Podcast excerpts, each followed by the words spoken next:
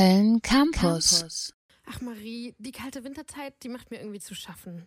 sagte Caro und schaute mit zusammengekneiften Augen aus dem Fenster. Draußen ist es so bitterlich kalt, ich trage schon meine Fäustlinge und die langen Strümpfe unter meinem Kittel auch. Ich kann auch nicht weiter sparen und habe mein letztes Kerzlein angezündet, um die Stube zu heizen.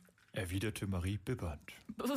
Aber so frostig und windig es auch ist, irgendwie schneit es einfach nicht. sagte Marie und zog eine Schnute. Du hast recht, aber hey, schau mal, ist das nicht Frau Holles neue Praktikantin? Oha. Caro und Marie erblickten ein faul aussehendes Mädchen, das gerade einem grausamen Folterritual ausgesetzt war und markerschütternd schrie. Oh nein, sie wird mit Pech und übergossen. Yep, das bin ich. Ihr fragt euch bestimmt, wie ich in diese Situation geraten konnte. Aber erstmal alles von Anfang an.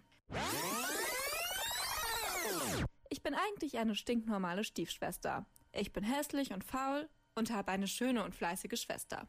Aber meine Mutter mag mich lieber, denn ich bin ihre leibliche Tochter. Hey, keine Familie ist perfekt, oder? Meine Mutter schon gar nicht. Sie nutzt es voll aus, dass meine Schwester diesen Ordnungsfimmel hat. Dauernd putzt sie alles. Ich versuche ihr die Arbeit einfacher zu machen und bewege mich möglichst wenig im Haus, damit es nicht unordentlicher wird. Aber vor ein paar Tagen ist was richtig Krasses passiert. Marie, also meine Schwester, war einfach verschwunden. Aber draußen hat es so viel geschneit, dass wir sie nicht suchen konnten. Erst nach drei Tagen kam sie wieder. Und, oh mein Gott, sie war komplett Gold.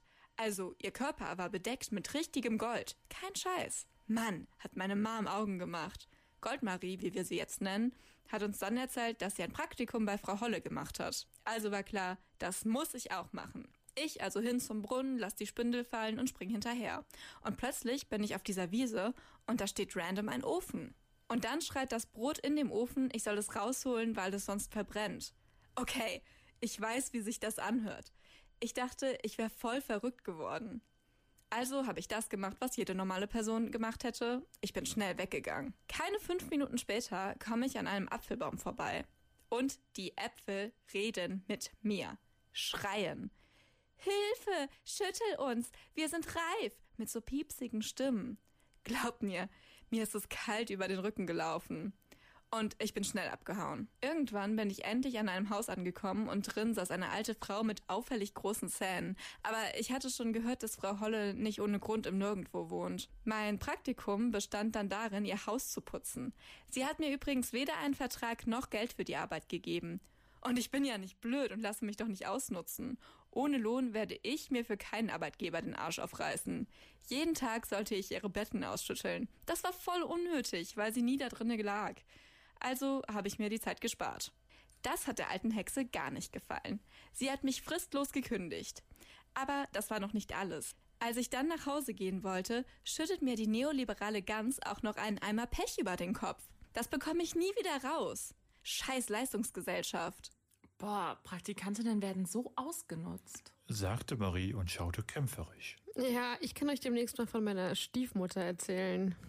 Sagte Caro zwinkernd und spielte in einem letzten kämpferischen Versuch auf Ablenkung den nächsten Song ab. Köln Campus.